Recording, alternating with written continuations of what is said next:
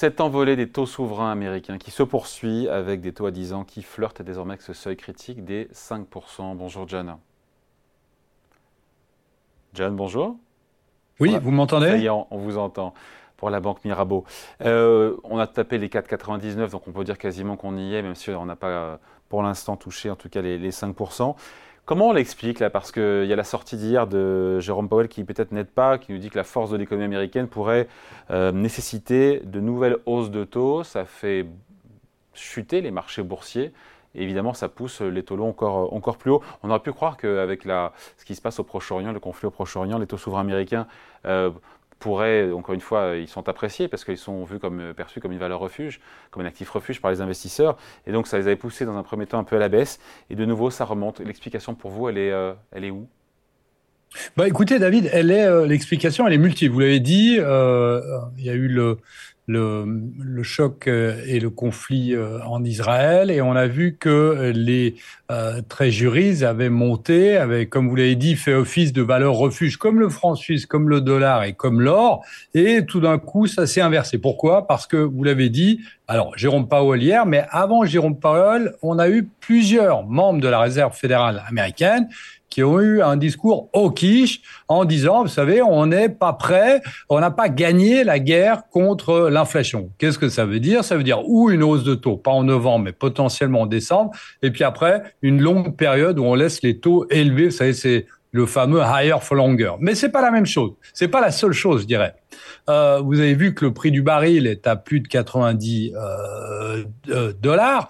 Donc ça, ça laisse entendre que au niveau de l'inflation, des données secondaires de l'inflation, parce qu'on sait très bien que si vous corrigez euh, l'inflation euh, de, euh, de la hausse du prix du baril, eh bien ici c'est des données un peu différentes, mais ici on a des effets secondaires là-dessus. Vous avez quand même euh, une hausse des budgets euh, américains qui sont absolument dramatiques. Je dis pas l'effet, mais je le dis dans les chiffres. Hein. Vous savez que le président Biden va demander plus de 100 milliards de dollars d'aide pour Israël et pour l'Ukraine, eh bien évidemment, il va falloir le financer, il va falloir émettre de la nouvelle dette ici. Et donc là, pour attirer les acheteurs, eh bien, on fait monter euh, les taux, bien évidemment. On a aussi une autre, euh, un autre fait qui est très important, qui est la Réserve fédérale américaine qui n'achète plus euh, des taux longs. Euh, donc évidemment, là, ça fait, euh, ça fait aussi monter les prix. Et puis, et puis,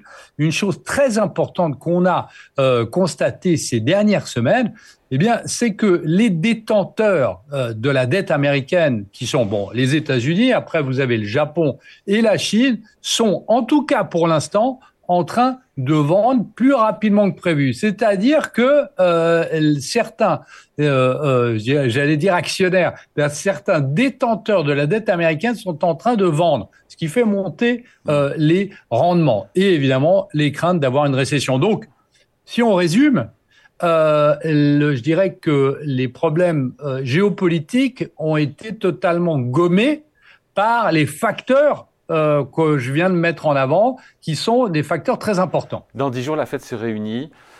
Il y a encore 24-48 heures, tout le monde croyait à peu près qu'il y aurait une nouvelle pause monétaire. On n'en est plus sûr aujourd'hui, que ce soit sur le, encore une fois sur novembre et même 1er novembre et même sur le mois de décembre, qui sera la dernière réunion de la Fed de l'année. Alors, j'ai je dirais que sur, sur novembre, je pense que là, la, la messe est dite, si je peux utiliser cette expression, sur le fait qu'il y a une pause qui va avoir lieu. Ce qu'il faut faire très attention, évidemment, c'est le ton qui va être utilisé. Vous savez, on en parlait il y a presque un mois ensemble, David. C'est ce qu'on appelle la pause au quiche, c'est-à-dire que on met en garde les investisseurs comme comme quoi on va potentiellement monter à la prochaine réunion. Alors la question euh, clé, c'est décembre, parce qu'aujourd'hui, le consensus est positionné à 50% sur une hausse des taux en décembre, la fameuse dernière hausse des taux. Mais évidemment, qu'est-ce qui va se passer? Eh bien, euh, il y a très concrètement sur ces prochains jours qui vont avoir lieu et sur ce prochain mois, eh bien, il y a deux choses. D'abord, un, les statistiques économiques, c'est-à-dire eh bien euh, l'inflation, voir comment va réagir l'inflation, Et de deux, eh ben, évidemment, les conflits euh, géopolitiques, puisque on sait que historiquement, les conflits géopolitiques ont aussi une influence sur les décisions de la Réserve fédérale américaine, puisque euh, un, euh, un, un, conflit qui euh, deviendrait plus important, eh bien, aurait un impact sur l'économie américaine et sur son budget, etc. Donc, effectivement, c'est ce qu'il faut suivre ces prochains jours, ces prochaines semaines. On a Jimmy Dimon, qui n'est pas n'importe qui, c'est le patron de la plus grande banque du monde, JP Morgan Chase, qui affirme que le monde ne peut pas vivre avec euh, des banques du trésor américains à 7%. On n'y est pas, on, est à 5 déjà. À 5, comment on vit à 5 Est-ce qu'on est sur un seuil critique? Et à 7, est-ce que ça serait vraiment, pas un cataclysme, mais vraiment euh, une situation très compliquée?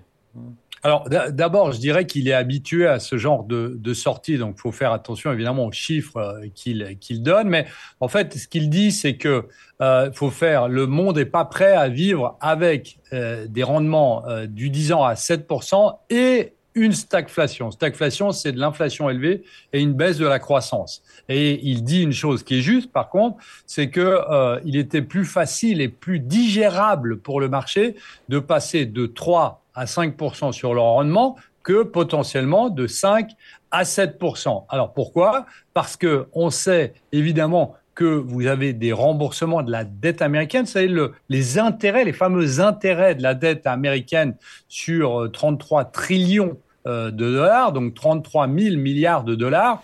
Et puis, vous avez aussi une chose, c'est euh, les effets secondaires. C'est euh, hier, les taux hypothécaires américains, donc les préférés des Américains qui sont à 30 ans, ont touché pour la première fois depuis l'année 2000 8%. 8%. Alors évidemment, vous allez me dire, il n'y a pas tout le monde qui se refinance puisque c'est à 30 ans, mais on sait que les nouveaux entrants, comme on dit, bah, payent beaucoup plus cher qu'il y a quelques années. Donc ici, d'essayer de trouver le chiffre magique, entre guillemets, ou euh, euh, que ce soit 7, 10, 5 il faut d'abord voir, parce que par le passé, on a vu des taux qui étaient plus élevés.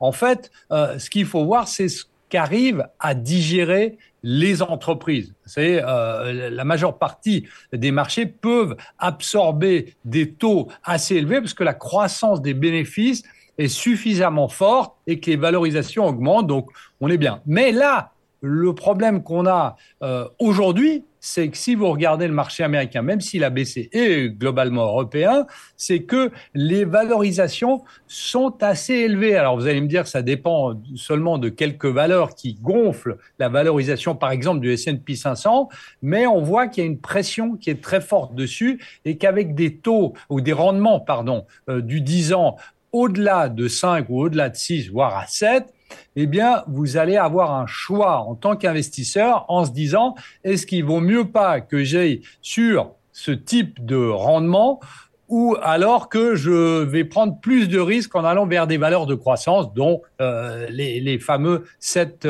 7, euh, comme on les appelait, ou comme on les appelle mmh. toujours, ce n'est pas les 7 magnifiques, c'est-à-dire Nvidia, euh, Tesla, Apple, etc.